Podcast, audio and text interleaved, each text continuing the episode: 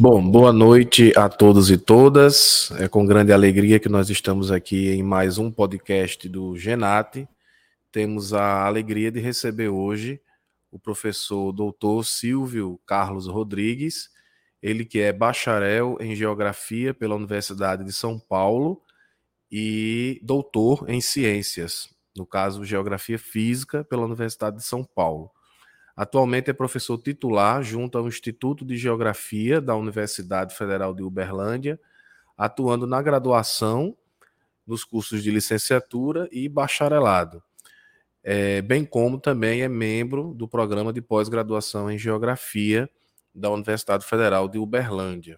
Tem experiência na, na área de geociências, com ênfase em geomorfologia, atuando principalmente nos seguintes temas geomorfologia, cartografia geomorfológica, erosão dos solos, análise ambiental integrada e mapeamento geomorfológico. O professor Silvio Carlos Rodrigues é pesquisador 1C do CNPq desde o ano de 2008. Já publicou aí cerca de 139 artigos técnicos científicos, 32 livros e capítulos de livros e já orientou cerca de 82 é, tra 82 trabalhos acadêmicos, distribuídos aí entre monografias, dissertações, teses e supervisões de pós-doutorado. Então, Silvio, muito obrigado pela sua presença, né, por ter aceito aí o convite para estar conosco nesse, nesse podcast, nesse 17 podcast do Genate.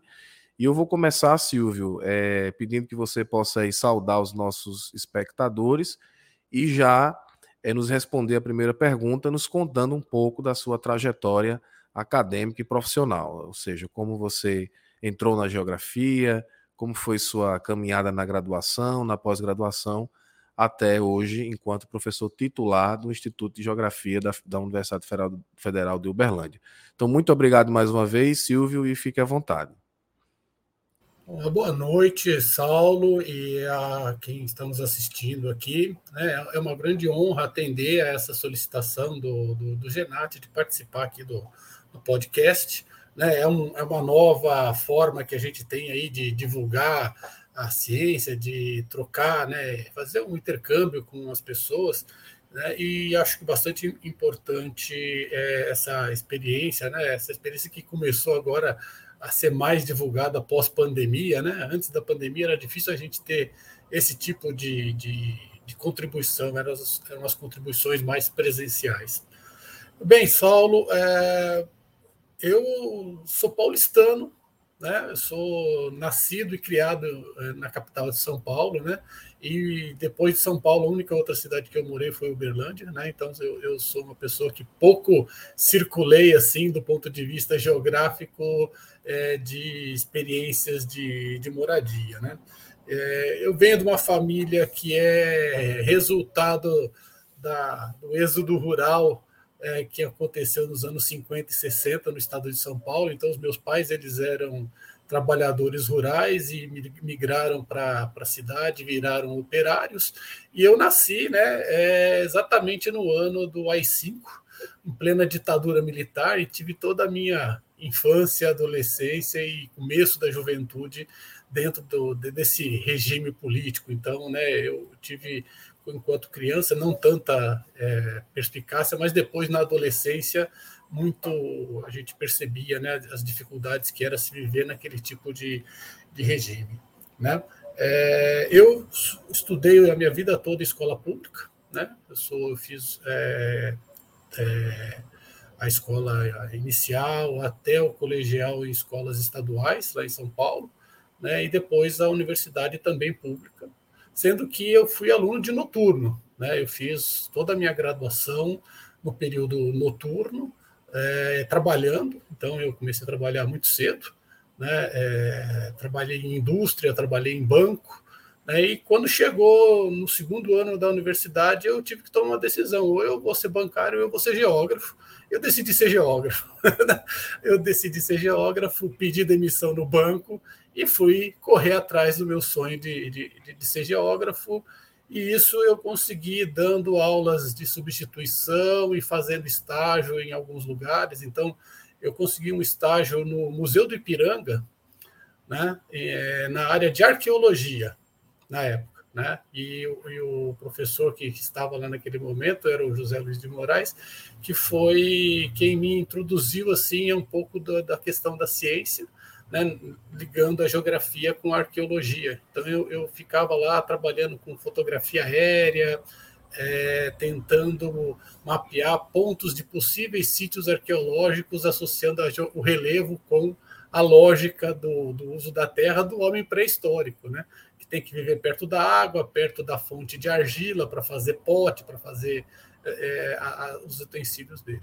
Então comecei a geografia por aí. Né? Depois eu fui fazer um estágio no laboratório de geomorfologia lá da USP, por, orientação do professor Jurandir Ross, que na época estava começando lá na USP, então ele era um jovem, ele não tinha nem o doutorado ainda na época, para você ter uma ideia. Eu só fui, fui aluno do Jurandir antes dele ter doutorado. E essa parceria me rendeu muitas, muitas felicidades, porque é, ele acabou me orientando profissionalmente, né, me indicando a trabalhos. Eu fui, eu fui, acabei indo trabalhar em empresas de consultoria, junto quando eu estava terminando a faculdade. E logo que eu me formei, eu é, fiquei trabalhando como geógrafo, registrado como geógrafo. Né? Então, eu, eu isso, você imagina isso no final dos anos 80, né? ser um geógrafo registrado em carteira como geógrafo, com é, CREA, não era uma coisa muito comum. Né? É, e, então, essa, esse foi meio, mais ou menos o meu caminho inicial. Né? E eu trilhei ainda por muito tempo esse caminho fora da academia. Né? Então, depois dessas minhas experiências em empresa de consultoria, com grandes projetos, muito, muito projeto de usina hidrelétrica é, na Amazônia, né? isso lá nos anos 80, por exemplo, Belo Monte era uma, uma, uma usina que estava sendo é, projetada lá naquela época, e ela era muito diferente, o projeto inicial era muito diferente do projeto que foi feito. Ou seja, o estrago era muito pior, na realidade. Né? Esse, esse projeto que foi implantado de Belo Monte é bem menos impactante do que o original. O original, para você ter uma ideia, tinha duas barragens imensas. Né? É, e, e, na realidade, eles acabaram fazendo uma só. Então, depois dessa minha experiência em empresas de consultoria, eu fui trabalhar na prefeitura de Santo André, é, como geógrafo também. Né? Fiquei quatro anos trabalhando no departamento de planejamento urbano da, da Prefeitura de Santo André, trabalhando com é, aprovação de loteamentos, aprovação de é, é, sessões de área, ou seja, toda uma parte muito ligada à cartografia né, e território né, é, urbano. Né? Então, eu saí um pouquinho dessa área da, da mais, mais ambiental. Né? E depois disso, eu montei uma empresa de consultoria. então, eu fui trabalhar é, como prestador de serviço para grandes empresas, né, e fiquei aí alguns anos né, é, com essa atividade. Então, eu, durante esse período inicial aí da minha formação, pós minha formação, eu não tinha muita perspectiva acadêmica, né? ou seja, a minha vida era uma vida do, tra do trabalho. Né? Mas é, ao longo desse, desse período eu fiquei com aquela, aquela vontade de voltar a estudar e fui procurar um programa de pós-graduação para é, fazer né, um, um, um, primeiro um mestrado e depois um doutorado. E como eu morava em São Paulo, o caminho mais lógico foi voltar para a USP, né? é, e acabei sendo aprovado lá na, no mestrado da, da universidade, de, no, no, departamento de geografia, e comecei a fazer o mestrado, e no fim das contas, o meu mestrado virou doutorado, e então eu demorei um pouquinho mais de tempo, mas acabei fazendo só um, só um curso da pós-graduação, ou seja, eu não sou mestre, eu já fiz direto, o doutorado direto, né? É, era uma opção nova na época, não, não eram muitos que, que, tinham essa possibilidade. É Coisa isso, rara, né, Silvio? Bem, bem rara. Até hoje em dia é, é, é, não, é muito, não é muito comum. Né? Mas foi o, o, o que acabou acontecendo para mim. E depois disso, é, logo no ano seguinte, eu comecei a prestar concurso e acabei sendo aprovado aqui em Uberlândia como professor substituto. Vim para cá, ou seja, acabei me mudei com família, tudo, né? É, vim para Uberlândia e é, prestei um concurso em catalão, fui aprovado lá em catalão, mas aí abriu o concurso em Uberlândia e eu me efetivei aqui em Uberlândia. Então, digamos assim, isso em 1999, né? Então, isso já eram 12 anos depois de eu ter me formado. Então, ou seja, eu só vim para a academia depois de 12 anos de formado e tendo feito o doutorado. E chegando aqui em Uberlândia, eu me juntei ao grupo do, do, do, do departamento de, de, geografia, que estava, na época, começando o programa de pós-graduação aqui, né? Então, logo, logo eu, já, eu já me aliei ao pessoal do programa da pós-graduação e comecei aqui a, a batalhar na área da, da, da geomorfologia, né? E me fez bastante estranheza, né? A, a, a, diferença que é o mundo do trabalho fora da academia e dentro da academia.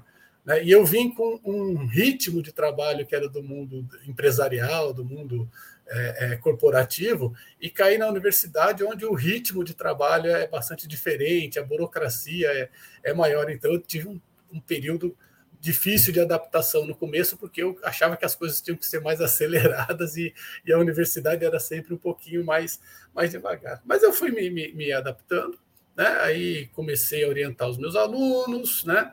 e a universidade me proporcionou, acho que assim, coisas que eu não teria, né? É, como, por exemplo, a possibilidade de, de contatos com pesquisadores de outros lugares do Brasil, ou mesmo internacional, né? ou seja, eu acabei me envolvendo com a Associação Internacional de Geografia, por estar aqui dentro da universidade, participar dos eventos internacionais. Fui de uma comissão, Comissão de Degradação de Terras e Desertificação da IAG, cheguei até vice-presidente, mas aí eu desisti de, de querer galgar cargos mais, mais políticos. Né? Eu sempre gostei muito da parte de, de de pesquisa, mas a burocracia, a parte administrativa não me, não me atrai. Então, uma coisa que é interessante, eu nunca fui diretor de departamento, nunca fui coordenador de pós-graduação, eu nunca tive um cargo desse tipo aqui é, dentro da, da universidade. Né? Mas eu me envolvo muito com a pesquisa. Né? Então, eu, eu, como você mesmo colocou aí, eu já tive mais de 80 orientandos, né, entre mestrado, doutorado, e essa é a minha turma que acaba é, nos propiciando a possibilidade de fazer pesquisa de ponta, né, de, de se envolver é, com o ramo, no meu caso, o ramo da, da geomorfologia. Eu também acabei, né, então, nesse, nessa carreira aí, me envolvendo com algumas questões que não são, que são burocrático-administrativas, mas não dentro da universidade. Então, por exemplo, eu me envolvi com a União da Geomorfologia Brasileira, desde a época da, da criação, então eu participei da criação da Revista Brasileira de Geomorfologia, né? É, eu fui presidente da OGB né, é, logo no início, acho que terceiro ou quarto presidente, então na fase mais heróica, né? naquela fase em que, que a gente tinha que desenvolver, começar a, a, a fazer com que isso ficasse grande, e participei também é, a convite de, de comitê de assessoramento, que é uma coisa interessante, porque é, esses comitês de assessoramento de CNPq, de CAPES, de FAPEMIG, no caso aqui de, de, Minas Gerais, é onde você consegue ter uma boa visão da geografia do Brasil como um todo. Né? Porque normalmente a gente tem uma visão muito regional, a gente sabe mais ou menos o que está acontecendo aqui na nossa região, né, como funcionam as coisas, mas a, visão mais ampla do, da geografia brasileira, só quem participa desse tipo de, de, coisa, ou, por exemplo, também, por outro lado, do manejo da vida, num, né, num, numa associação de cunho nacional. Então, acho que essas experiências são experiências que acabaram me é, ajudando a entender, a ter uma visão né, é, de como funciona a geografia no Brasil. E para terminar assim um pouco da, da, dessa, dessa epopeia, é, uma das coisas que eu estou fazendo, já fiz no passado e estou fazendo agora, que eu gosto muito, é ser editor de revista. Né? Então, eu sou editor da revista aqui do, do nosso programa de pós-graduação, né, que é a revista Sociedade e Natureza, e a gente é, tenta é, colocar essa revista aí no padrão de qualidade mais alto possível, né? E nos últimos anos a gente tem é, sido exitoso, né, em transformar a revista em uma revista reconhecida nacionalmente. Então, é, é, uma, é uma coisa bastante reconfortante para a gente sempre você ver o resultado do trabalho né, nessa área. Sim, com certeza, Silvio. É, a, gente percebe aí pelo seu, pela sua trajetória, né, que realmente há uma identificação maior com a pesquisa, né? Eu também tenho um pouco dessa dessa característica, eu não gosto muito de me envolver com atividades administrativas, né? Admiro quem consegue é, fazer as duas coisas ao mesmo tempo, mas para mim é algo assim, é um toma, mistério. É, toma muito tempo, Saulo. A, a, a, a administração né, da, da, das unidades acadêmicas ela é, é, muito trabalhosa, ela, ela requer a pessoa ter muito jogo de cintura, porque você acaba trabalhando com os conflitos. Né? Então, assim, eu, eu como tenho um pouco de dificuldade de lidar com isso, preferi me, me dedicar mais à, à pesquisa, né, à parte é, de investigação científica do que a parte administrativa. Não que seja melhor ou pior, mas mais uma característica pessoal é. minha. Né? Sim, sim, a gente compreende. Inclusive, muitas vezes nessas atividades administrativas, né, a gente acaba, é, dependendo da universidade, do, do, do centro, enfim, a gente acaba tendo que desempenhar muitos papéis que não são é, necessariamente o nosso, né, enquanto Sim. docente, e isso realmente toma muito tempo. Mas, Silvio, você falou uma coisa interessante, duas coisas interessantes, na verdade, né? A primeira foi o fato de ter já feito a sua pós-graduação. No caso, você iniciou no mestrado, mas transformou em doutorado, foi isso? Isso, exatamente isso. Eu, eu entrei no mestrado, fiz lá o processo seletivo, fui aprovado e desenvolvi tudo normal, até como hoje, né? Faz as disciplinas, aquela quantidade de créditos, fiz o exame de qualificação, entreguei a, a, a dissertação completa, prontinha para o orientador, e o orientador me chamou e disse que conversou com o colegiado lá da época e que eles achavam que a dissertação tinha, tinha um potencial para ser é, uma tese. Né? Ou seja, que o trabalho estava, tava, digamos acima da média do que normalmente se, se espera de uma dissertação e me perguntaram se eu queria, né? Porque eu podia falar, não, eu, eu, eu quero defender o mestrado, mas não, eles me convenceram de que seria uma boa eu é, fazer isso. Aí eu fui transferido, eu não defendi o mestrado, eu fui transferido para o doutorado. Eu tive que fazer mais algumas disciplinas para completar a quantidade de créditos, porque elas já não eram todas certinhas. Fiz um segundo exame de qualificação e depois defendi a, a tese. Então, só que nesse, nisso, nisso tudo eu, eu gastei mais tempo, né? Ou seja, não foram em dois anos, né? Eu tive um, um, um prazo é, bem maior. Mas, mas é, é, uma, é uma experiência que eu acho que não, não são todos. Talvez por, eu já ter uma experiência profissional maior na época, ou seja, eu, eu, o que eu te disse, eu, eu fiquei muito tempo fora da academia, né, é, desenvolvendo habilidades e instrumentalizações técnicas que é, não eram comuns para a academia. Né? Então eu fiz, eu fiz, é, eu participei de projetos de pesquisa na Amazônia, no Centro-Oeste, que normalmente um aluno da, que, que, fica, sai da graduação e é, entra na pós-graduação sem ir para o mundo profissional acaba não tendo, né? Então, assim, é, é, é, a pessoa fica muito presa ali àquele, ao, ao, ao, ritmo da academia. E eu saí desse ritmo da academia, fui fazer outras coisas, né, onde você, por exemplo, tem prazo para integrar relatório, para fazer o mapa, para fazer o trabalho de campo, né, ou seja, todas essas atividades que a gente faz na academia é, num certo ritmo, com, com uma certa organização, na iniciativa privada isso é muito mais acelerado. Né?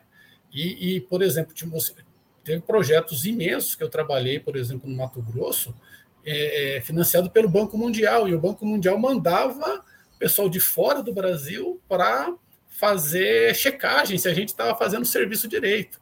Né? Então, assim, você tem uma cobrança muito, muito pesada em cima desse tipo de, de atividade, né? É, que acaba criando uma casca assim na gente do ponto de vista de, de, de, de, resolver problemas, de resolver situações.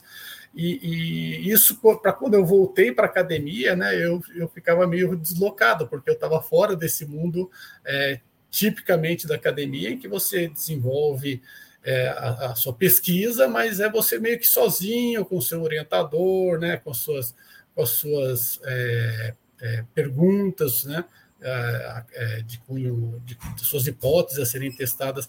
Eu voltei para a academia, eu já tinha isso já de um, feito de um outro jeito, ou seja, vivido um outro tipo de realidade para um geógrafo, né? Sua tese, né, Silvio, que tratou aqui da análise empírico-experimental da fragilidade relevo solo no cristalino do Planalto Paulistano, na subbacia do reservatório Billings. É. Foi, o, o, meu trabalho tem uma coisa interessante, a escala de cartografia dele é, é, é, é maluca. Para área, para época já, para hoje ainda é maluca, mas para a época era muito maluco. Eu fiz, os meus mapas são na escala 1 para 2000. então, assim. Ultra detalhado. ultra detalhado, né? Então, assim, é. eu peguei uma. A minha bacia hidrográfica de trabalho tem menos de meio quilômetro quadrado. Então, assim, é uma área muito pequena em que eu vivia lá dentro, né? É, é, e naquela época, hein, que a dificuldade. Não, sem, sem, drone, sem, sem geoprocessamento. Não, tinha drone, não tinha geoprocessamento, não tinha SIG, hum. não tinha hum. nada, era tudo à base de, de papel, né? Isso estava começando a, a, ter alguma, alguma coisa. É, a gente estava começando a ter computador, né? Para fazer as coisas. O, você ter ideia, a minha monografia foi feita em máquina de escrever, né? datilografado. Não, não tinha ainda, não tinha ainda. Né, Vou dizer uma essa... coisa que vai levantar sua bola. Você parece ser mais jovem do que a sua história conta. Né? É, mas, é, mas, é porque eu comecei cedo, né? Que eu falei. É, né? eu, comecei, foi, né? eu, comecei muito cedo a, na geografia, né? Bacana, Silvio. É. É, Silvio, falando é justamente, né? Você traz aí a sua trajetória de vida profissional antes da vida profissional acadêmica, né? E de fato, né? É, isso mostra a importância de muitas vezes o pós-graduando, né? Ele já tem uma certa experiência, o que a gente não tem percebido muito hoje, né? Nas pós-graduações, realmente a gente recebe muitos alunos que vêm para o mestrado até sem iniciação científica, até no doutorado mesmo, e a gente tem uma certa dificuldade e isso demonstra a importância, talvez, de, em algum momento ou outro, repensarmos mais essa inserção dos alunos, né, talvez com um nível de maturidade maior, e você demonstrou com a sua maturidade é, já pré-acadêmica, digamos assim, antes de você embarcar mesmo nesse mundo tempo, como ela foi importante para você fazer Sim. um excelente trabalho, né? E aí se destaca... Eu vejo isso hoje, Saulo, eu vejo hoje com os meus alunos. É, é muito diferente você, você receber um aluno que tem já um desenvolvimento profissional fora da academia, né, é, e dos alunos que são aqueles que, digamos assim, tradicionalmente fazem a graduação e já logo em sequência entram na, na pós-graduação. Não é que, é um, que é melhor ou pior, são diferentes uh, as, as, situações, mas é, do ponto de vista de experiência pessoal, a pessoa que ficou fora, trabalhando, tendo experiência com outras coisas, vê o mundo de um jeito diferente. Eu acho que essa experiência de, de trabalhar, é, de, de, se envolver né, com, com questões é, do ponto de sendo um geógrafo, né, tendo que, que desempenhar as competências do geógrafo, elas acabam sendo importantes para que a pessoa, quando vai desenvolver a pós-graduação, né, ela, ela tenha uma visão de mundo já um pouco diferente daquela pessoa que, digamos assim, ficou mais dentro da academia, talvez com um, uma experiência é, mais teórica né, do, do, do, desenvolvimento das coisas, né, e não que isso não seja importante, é importante, mas sem a, a prática, né, ou só com a prática é, acadêmica.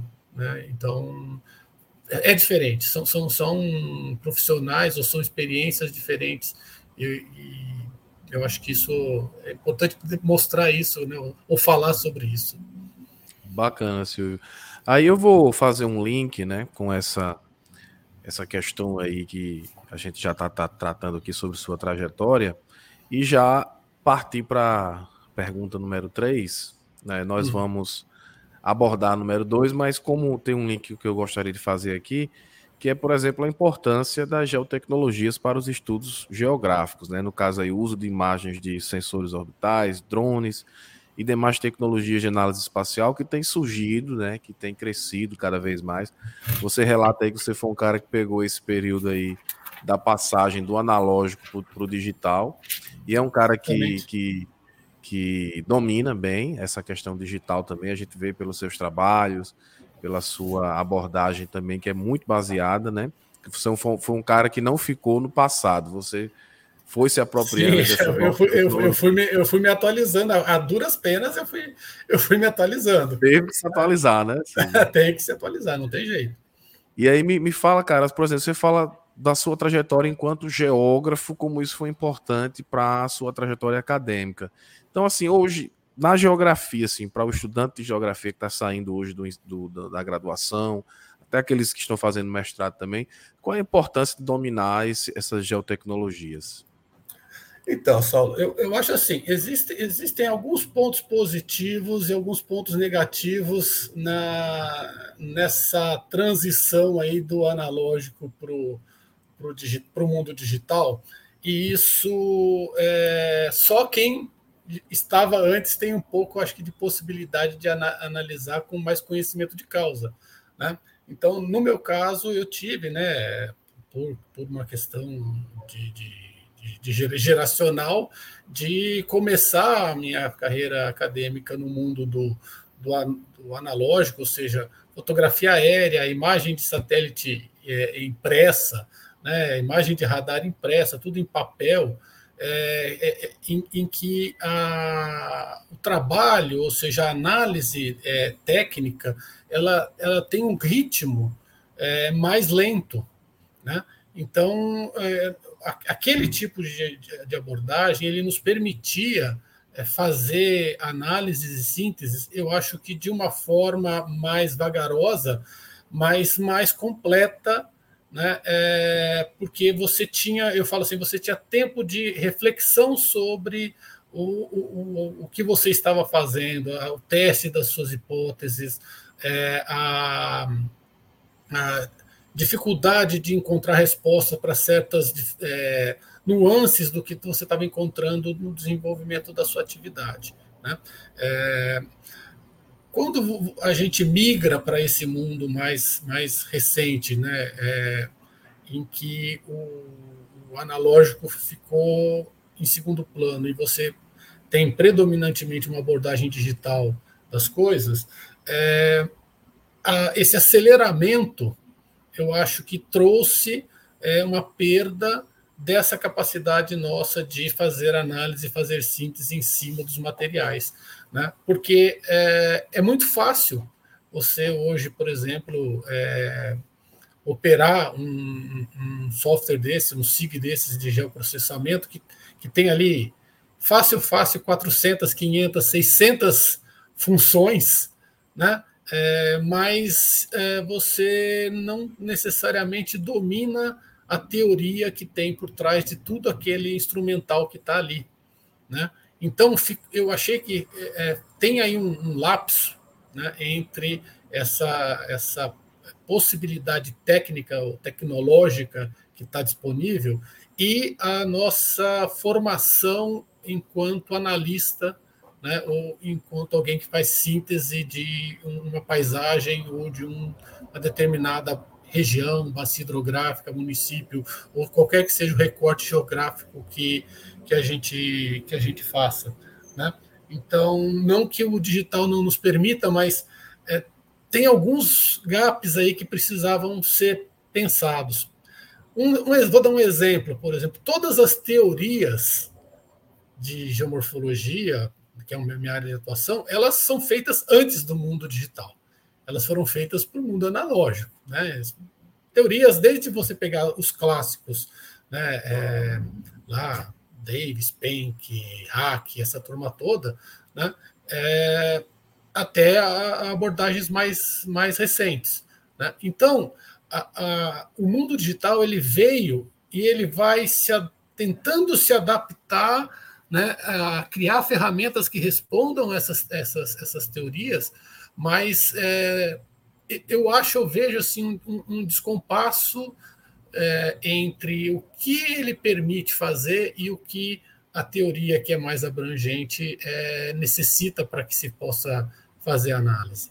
Né? Então, é, hoje, quando eu, quando eu tento fazer uma, um, um, mapa, por exemplo, de uma bacia hidrográfica, eu tenho, por, por, pela minha história, é, um, um, jeito de olhar para o resultado que uma ferramenta de geoprocessamento dá, que é diferente de quem é, já nasceu no mundo digital e nunca teve que é, analisar a bacia enquanto um, um componente. Né? É, então, acho que essa, essa distância né, ela é preocupante, ela, ela nos cria o desafio de, nas nossas aulas, né, na, nossa, na nossa prática docente, tentar criar instrumentos para diminuir isso. Né?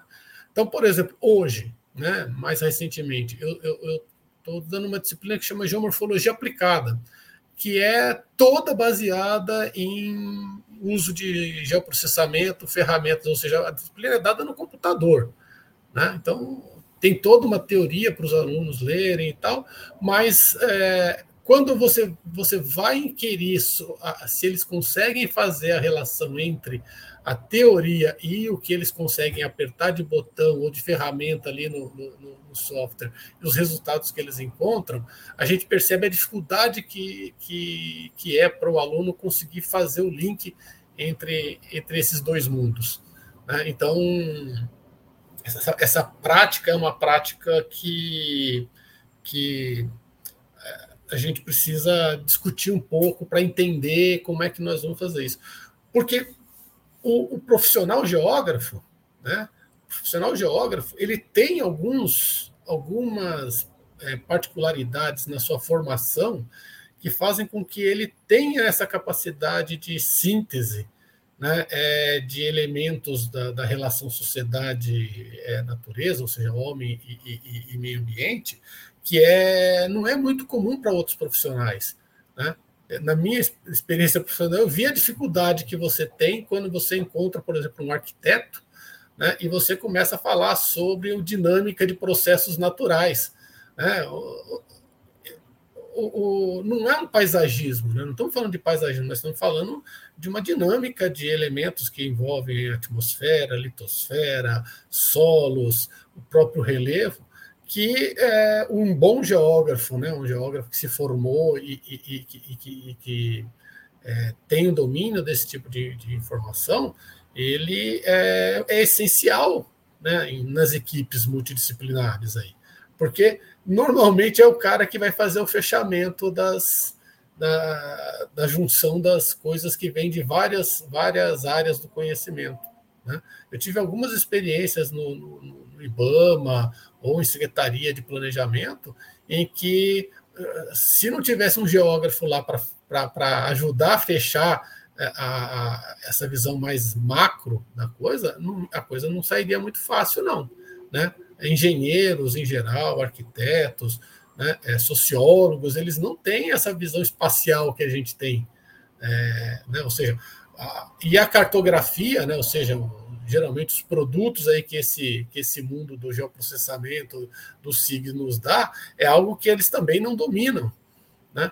Então, assim, o, o geógrafo tem, né, o geógrafo, no meu caso, na área, na área da geomorfologia, né, tem, eu acho que, um, um potencial de, de aplicabilidade do conhecimento que a gente adquire na, na academia muito grande.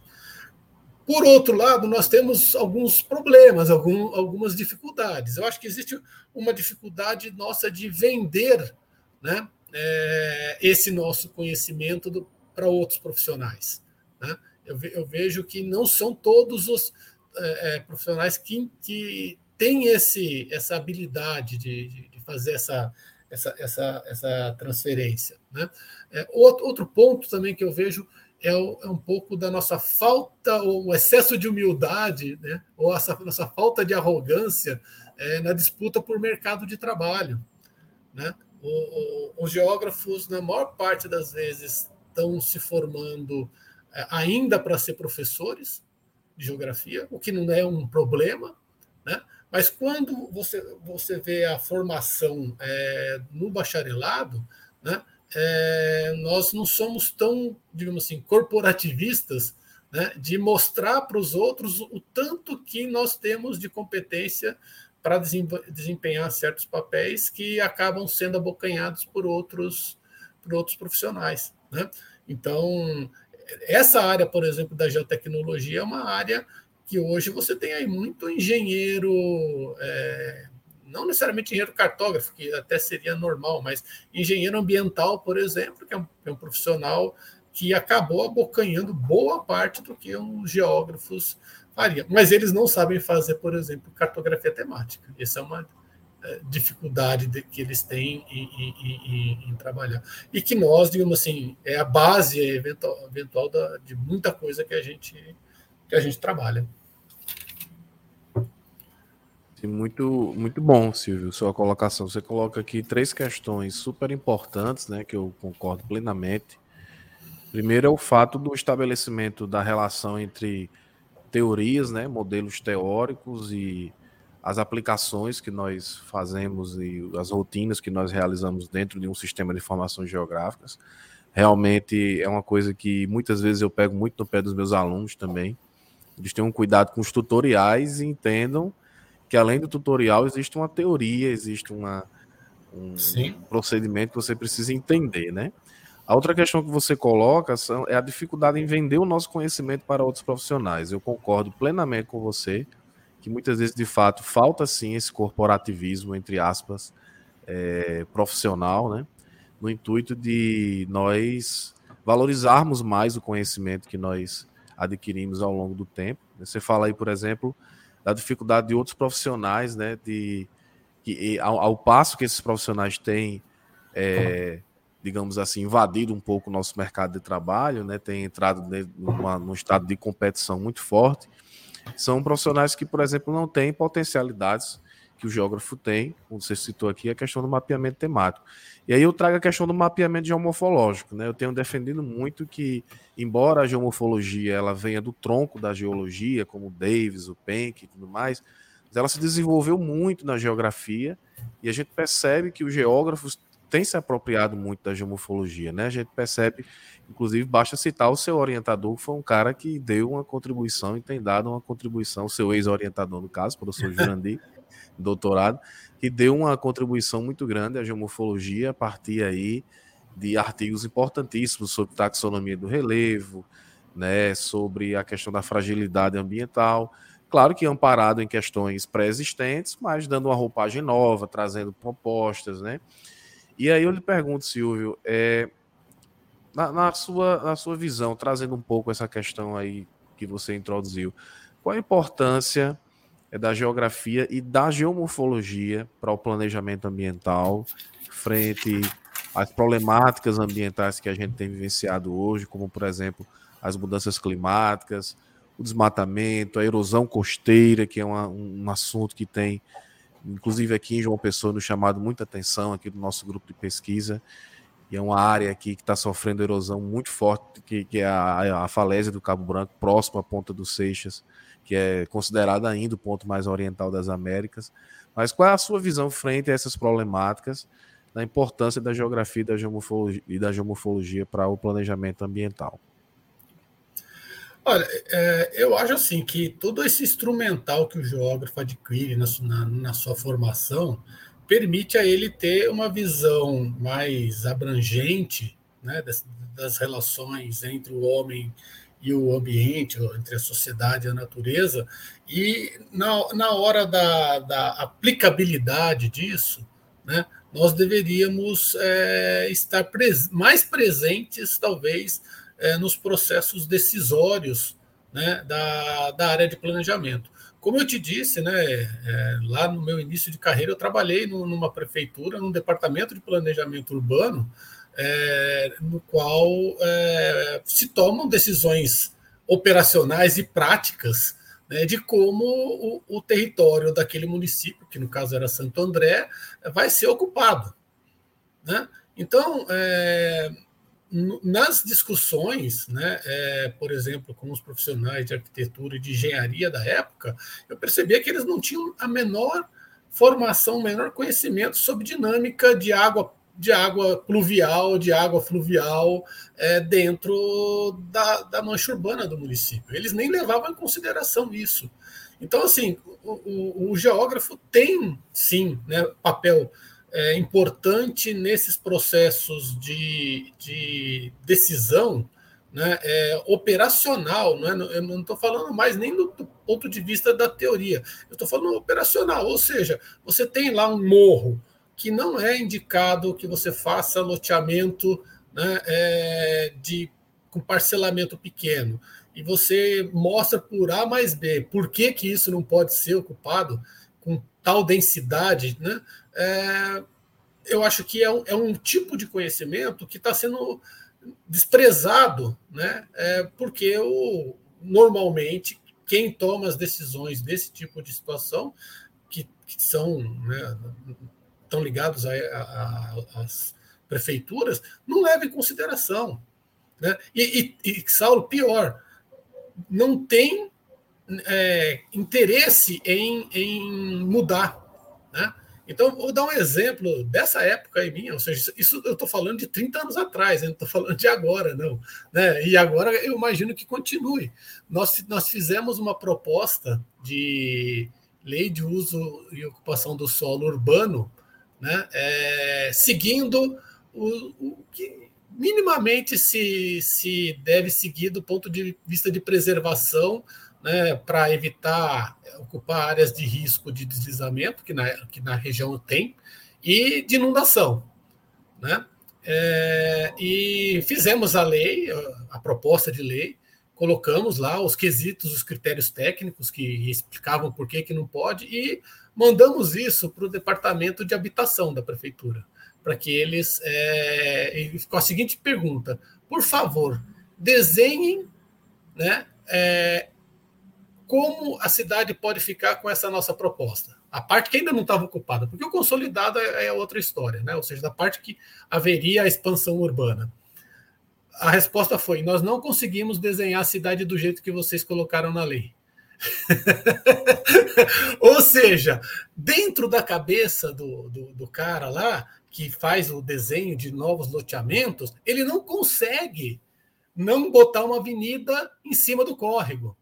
Ele não consegue desenhar um loteamento que obedeça a curva de nível em que os lotes não precisem ser regulares porque a cabeça do cara pensa de um jeito, lógico, ele foi instrumentalizado para isso. E quando você propõe coisas novas ou, ou, uma visão mais apurada do como você pode trabalhar o fato urbano, né, você vê a dificuldade que o profissional tem em incorporar esse tipo de conhecimento. Então é muito difícil, né? É por isso que eu falo que a gente tem muita potencialidade, muita capacidade de analisar, porque a gente não olha é, para o território, para o terreno, é, apenas para apropriá-lo, nós estamos pensando na preservação, nós estamos pensando na melhor ocupação que pode ser dada para aquilo, mas nós não conseguimos transferir com facilidade isso né, para outros profissionais é, se eles não também estiverem aptos a ver diferente.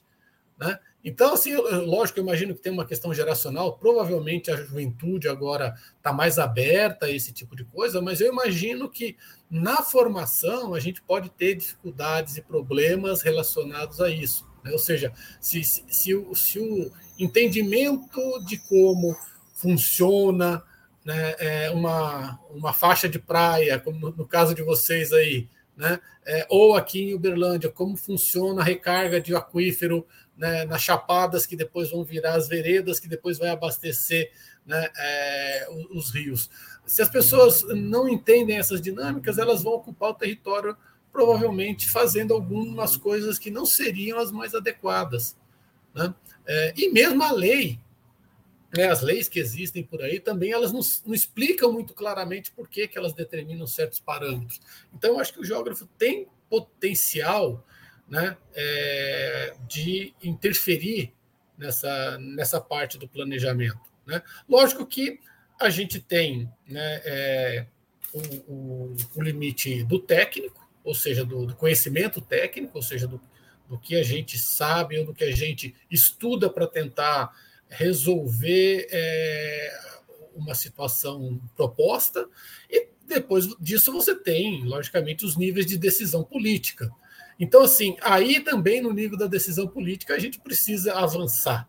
Né? Ou seja, a gente precisa ter pessoas, e, inclusive geógrafos, né, que assumam posições é, de administradores, né, que, que tenham esse perfil, lógico, né, porque que possam ser prefeitos, governadores, presidente da República, né, ou pessoas que, que se envolvam né, com as escalas de decisão para que essas coisas possam ser implementadas do ponto de vista é, prático. Né? Porque, assim, dentro da academia, a gente resolve isso nas nossas discussões, nas nossas elucubrações teóricas, no, nos nossos eventos, que a gente tem sempre eventos, a gente vira e mexe está percebendo caminhos para que a gente possa solucionar problemas, por exemplo, de erosão, de deslizamento de encosta, ou de revegetação de área degradada que está beirando a desertificação. Isso tudo, tecnicamente, a gente vai avançando, mas se a gente não tiver uma contrapartida do ponto, do ponto de vista decisório de encaminhamento dessas coisas, também não, não, não resolve. Né? Então, por isso que eu digo que o geógrafo precisa se inserir mais né, profissionalmente tecnicamente, mas também do ponto de vista de administrativo decisório, né? ou seja, ocupar espaços que é, tomem decisões importantes em relação a como que as coisas vão é, caminhar é, no Brasil. E isso é, é, é, é um, uma questão também que, que, eu, que eu percebo a nível internacional, não é só no Brasil, não. Né? Agora, no mês passado, nós tivemos a um encontro, a Conferência Internacional de Geomorfologia, por acaso foi em Portugal, então foi até mais tranquilo para a gente de, de, de, de, conviver lá né, no, no, no, país, né? mas a gente vê que são preocupações que os, os geomorfólogos têm em todos os outros países também, né? de estar tá se envolvendo né, é, com, essa, com essas questões, porque os problemas são os mesmos. Né? Problema é erosão, o problema é inundação, o problema é movimento de massa, o problema é desertificação, ou seja, pensando nesses aspectos mais é, é, físicos. Né? É, mas isso acaba sempre interferindo na qualidade de vida de, da população. Né? Então, se você pode evitar uma, um, uma inundação, seja aqui no Brasil ou na Polônia, né, você você está contribuindo né, para um, uma melhor gestão do território, uma melhor qualidade de vida das pessoas que vivem nesse território. Então, acho que o, o geógrafo tem, sim, muito potencial para contribuir com isso.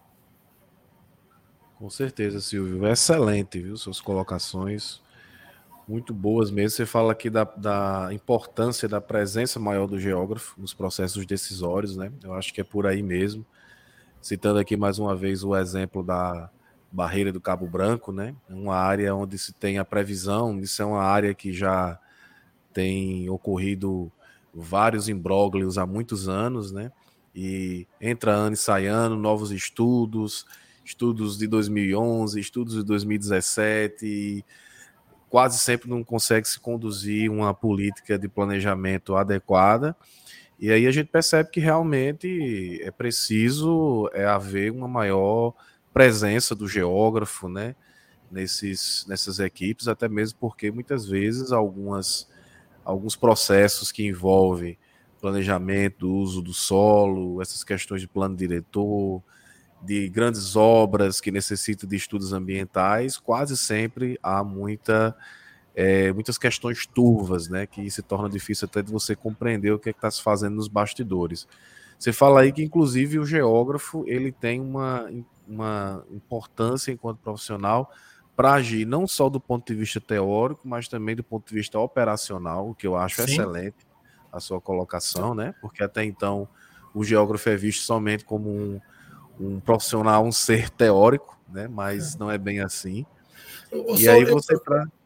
Pode falar. falar. É, é, que assim, o que, o que eu tenho percebido, o que eu percebo é o seguinte, é que assim, se a gente não avança né, é, para os, os níveis de decisão, a gente fica muito restrito ao mundo acadêmico, ao mundo do trabalho, mas mediado. Só a crítica. É, é mediado crítica. Pela, pela técnica. Então, assim, eu, eu vejo que nós, na, na, pelo menos na, ao nível das universidades federais, de, de universidades estaduais, né, as universidades públicas, temos uma certa dificuldade de, de propor que além da, lógico, da nossa uh, percepção crítica do mundo, que a gente não deve abandonar, também se preocupar um pouco mais com a formação profissional eh, mais pesada, mais profunda. Porque com isso, o que acontece? Nós não vamos deixar de ter a nossa possibilidade de uma análise crítica da situação, ou seja, ver efetivamente o, mundo com um olhar mais amplo, né, e, é, e, e com um olhar transformador, mas poder convencer, porque eu acho que é, é, esse é o grande, é o grande é, trampolim que a gente precisa passar. Convencer os outros profissionais de que essa nossa visão, essa nossa percepção, ela é importante e deve ser levada em consideração. Porque muitas vezes você ouve o discurso, você ouve a coisa, mas na prática isso, isso não é tão é, firme quanto uh, poderia ser, né, é, é, do ponto de vista de realização mesmo, ou seja, e aí, ó, lógico, é, é uma meia-culpa, né? Eu vejo, por exemplo, que os nossos currículos podiam ser um pouco mais arrojados né, na formação, né? ou seja, é, na, na, geração de prof, novos profissionais cada vez mais competentes do ponto de vista da crítica, mas também mais competentes do ponto de vista técnico operacional, ou seja, o cara que consegue dar resposta a um problema, porque se ele consegue dar resposta a um problema, ele vai ser ouvido. Né? É, se você só faz a crítica, você só faz a análise do problema, mas não propõe, é, vão olhar para você e falar: ok, você está entendendo o que está acontecendo aqui, mas o que, que eu faço com isso? Né? Esse, esse eu acho que é, quando a gente conseguir dar esse pulo do gato, eu acho que o geógrafo vai se tornar um profissional bem mais reconhecido né, é, do que ele é hoje. Excelente, Silvio, excelente. Você coloca a importância aí da, da crítica, da análise crítica, o que é importante a teoria, é importante ter a criticidade, mas é importante também a ação, né? E aí eu concluo aqui colocando o seguinte, que até assim escrevi mais ou menos o que você falou aqui, que o conhecimento do geógrafo ele tem sido um, um tanto que, que desprezado, né, digamos assim, e não há interesse em mudar, né? Você colocou um pouco essas palavras.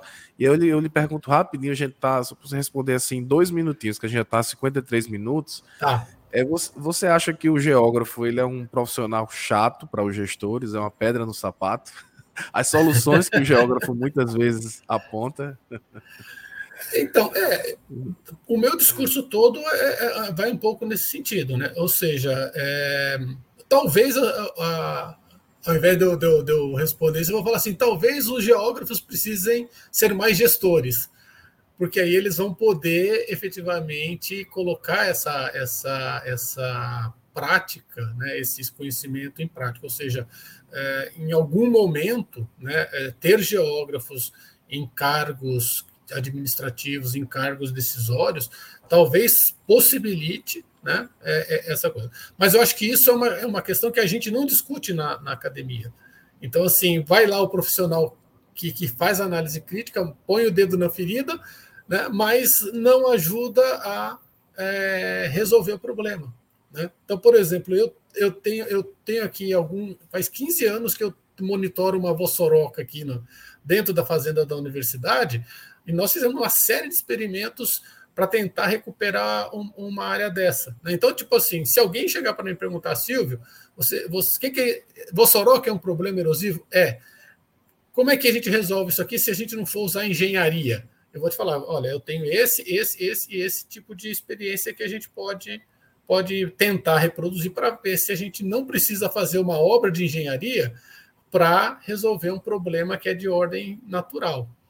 Né? Mas para que alguém ouça esse meu, esse meu, esse, esse, essa minha narrativa, eu preciso que as pessoas estejam abertas do outro lado. Senão eu vou ser só o chato que fica falando, oh, preciso, dá para fazer de outro jeito. Exato, exato.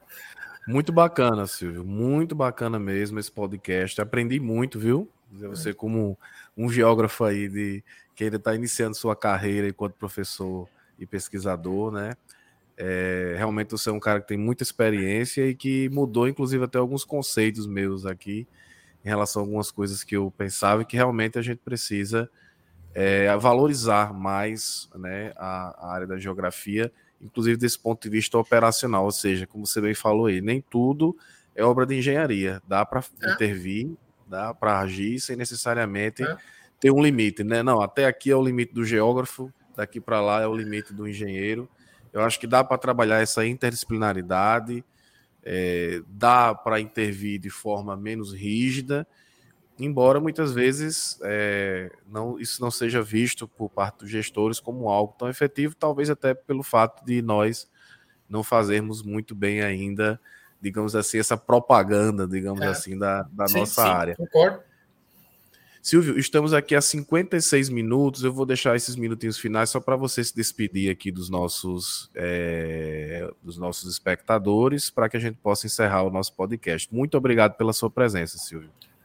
Saulo, é, é, é um prazer atender aí ao pedido de vocês. Acho que poder divulgar um pouco né, essas nossas é, experiências, essas nossas perspectivas é, de como a geografia, o geomorfólogo podem atuar é importante, acho que principalmente para o pessoal mais jovem, né, é, que está começando aí, é, é, ter né, é, perspectivas diferentes. É, fico muito feliz de poder reencontrar você, né, espero que numa próxima vez possamos estar já pessoalmente juntos, né? Acho que está chegando já o momento, a pandemia já, tá, já, já acabou, digamos assim, do ponto de vista prático. Acho que essa iniciativa de vocês estão de parabéns de poder fazer isso, porque isso é, atinge um número muito maior de pessoas do que a gente fazer um workshop, uma palestra né, dessas normais de auditório. E eu tenho que parabenizar vocês pelas iniciativas né, de, de estar tá divulgando aí o conhecimento da, da geografia, da geomorfologia. Então, muito obrigado. Eu que agradeço, Silvio, é, e com certeza é, ficou muitas questões, até mesmo pela limitação do tempo, que a gente pode desenvolver melhor depois num outro momento, e aí a gente pode é, fazer esse contato depois, tá certo? Ok, tá bom. Então eu agradeço a todos vocês que participaram do nosso podcast, pedimos que vocês possam se inscrever no nosso canal aqui do Genat, possa ativar o sininho das notificações também, curtir essa transmissão e compartilhar com seus colegas da instituição, né? Ajudando aí a mim e ao professor Silvio, que também com certeza vai divulgar esse podcast aí com na certeza. Universidade Federal de Uberlândia. E também dizer a vocês que nós estamos, é, estamos uh, transmitindo esse podcast pelo Spotify. Ele fica disponível no, no YouTube e também no Spotify. Ele é gravado a cada 15 dias e disponibilizado para todos essas duas plataformas. Então nos siga tanto no YouTube como também no Spotify, onde vocês podem estar ouvindo, né, essa esse importante, esse maravilhoso podcast que nós realizamos aqui hoje com o professor Silvio. Tá bom? Então muito obrigado a todos e até a próxima. Um grande abraço. Valeu. Tchau, tchau.